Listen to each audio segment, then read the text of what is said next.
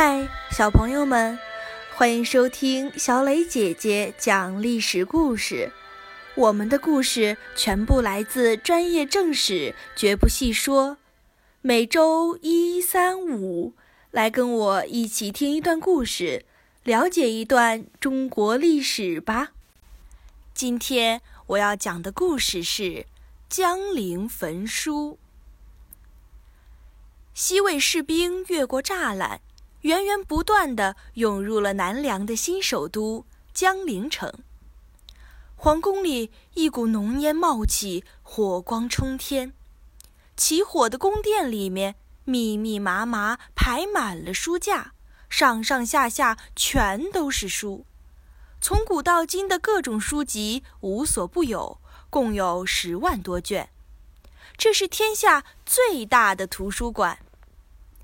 一个独眼的中年人挣扎着要冲入火海，他就是图书馆的主人，梁武帝的七儿子萧绎，也就是现在的皇帝梁元帝。几个侍卫站在前面拦住了他，萧绎绝望地拔出宝剑，冲着旁边的柱子发疯地猛砍，突然，当啷一声，宝剑折断。萧绎仰天长叹：“读万卷书有什么用？最后还不是落得这般下场？书烧了，剑断了，文武之道今天全完了。”六年前，北齐叛将侯景围攻建康，老皇帝梁武帝危在旦夕。统领荆州的萧绎心急如焚，立刻命令各地出兵援救，他自己也倾巢而出，亲率三万兵顺长江东下。可是，当军队前进颍州时，萧绎突然发现情况不太对劲。南边的襄州刺史萧玉是他的侄子，率军跟在他后面，却不听他的号令。北边的雍州刺史萧察是他的另一个侄子，更是留在襄阳不肯出兵。这两个侄子想干什么？难道想趁机夺取江陵，抄他后路吗？萧绎越想越害怕，他不敢继续前进，也无法后退，他只好按兵不动，眼睁睁地看着侯景攻破了建康城。建康被攻破后，各路援军开始撤退。萧绎突然接到报告，说萧玉的军队逆流而上，果然要袭击江陵。萧绎大惊失色，赶紧下令把船凿沉，从陆路骑马抢先赶回江陵，这才化解了危险。随后，萧绎派兵前往襄州，要免除萧玉的官职。萧玉不服。双方开战了。萧玉的弟弟萧察则从襄阳出动大军围攻江陵，支援哥哥。一时间，江陵非常危急。萧绎运筹帷幄，大胆启用将领王僧辩守城，同时又派出五百骑兵奔袭襄阳。萧察害怕襄阳失守，腹背受敌，就退兵了。不久，萧绎派王僧辩率军进攻襄州，杀了萧玉。萧绎成功击败了两个侄子，化险为夷。就在萧绎和两个侄子大战的时候，攻破建康的侯景趁机剿灭了长江下游的各支反对势力，然后集中力量进攻萧绎。很快，侯景攻占了郢城，包围了由王僧辩镇守的巴陵城。离江陵只有一步之遥了。王僧辩拼死坚守巴陵城，侯景围攻了两个月也没能攻下。侯景的军队渐渐粮草不足，又染上疾病，死伤大半。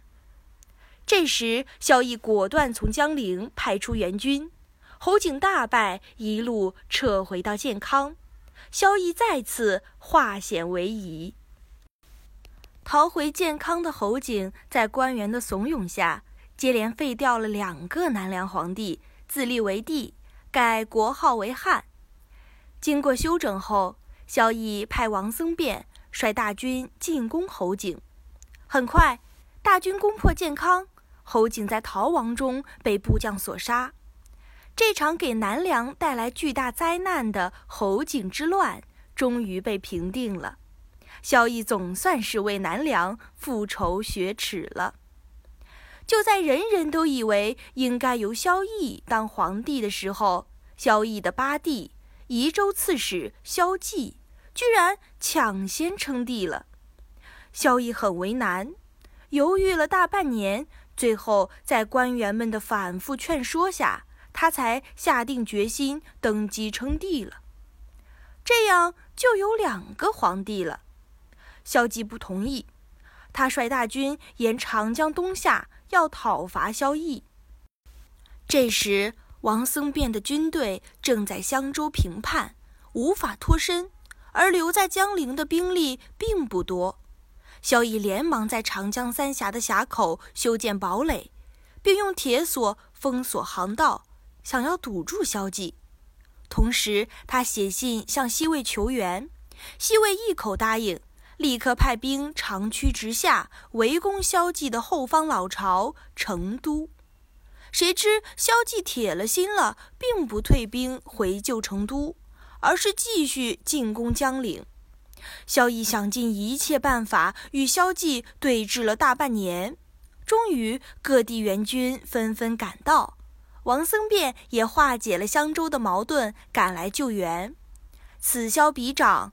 小姨立刻转守为攻，击败了萧纪，把他给杀了。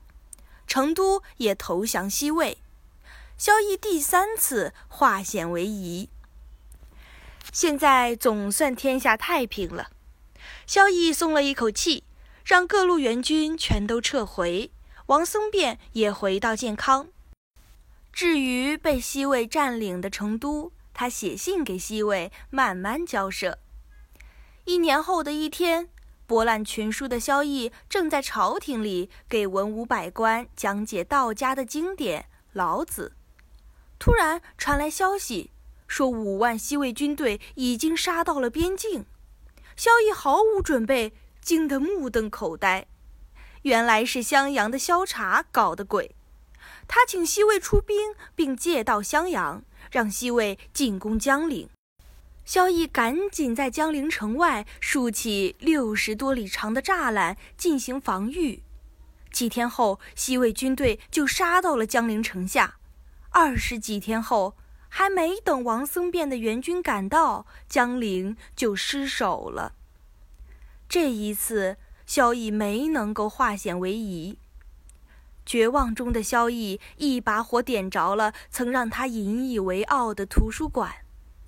在烈焰下，噼里啪啦，一卷卷书全都化为了灰烬，许多珍贵的书籍从此绝迹，而南梁也变得支离破碎了。小朋友们，今天的故事就讲到这里。你来说说，萧绎焚书时说：“读万卷书又有什么用？”你觉得？萧逸读了很多书，对他到底有没有用呢？欢迎留言说出你的看法。感谢你的收听，我们下个故事再会。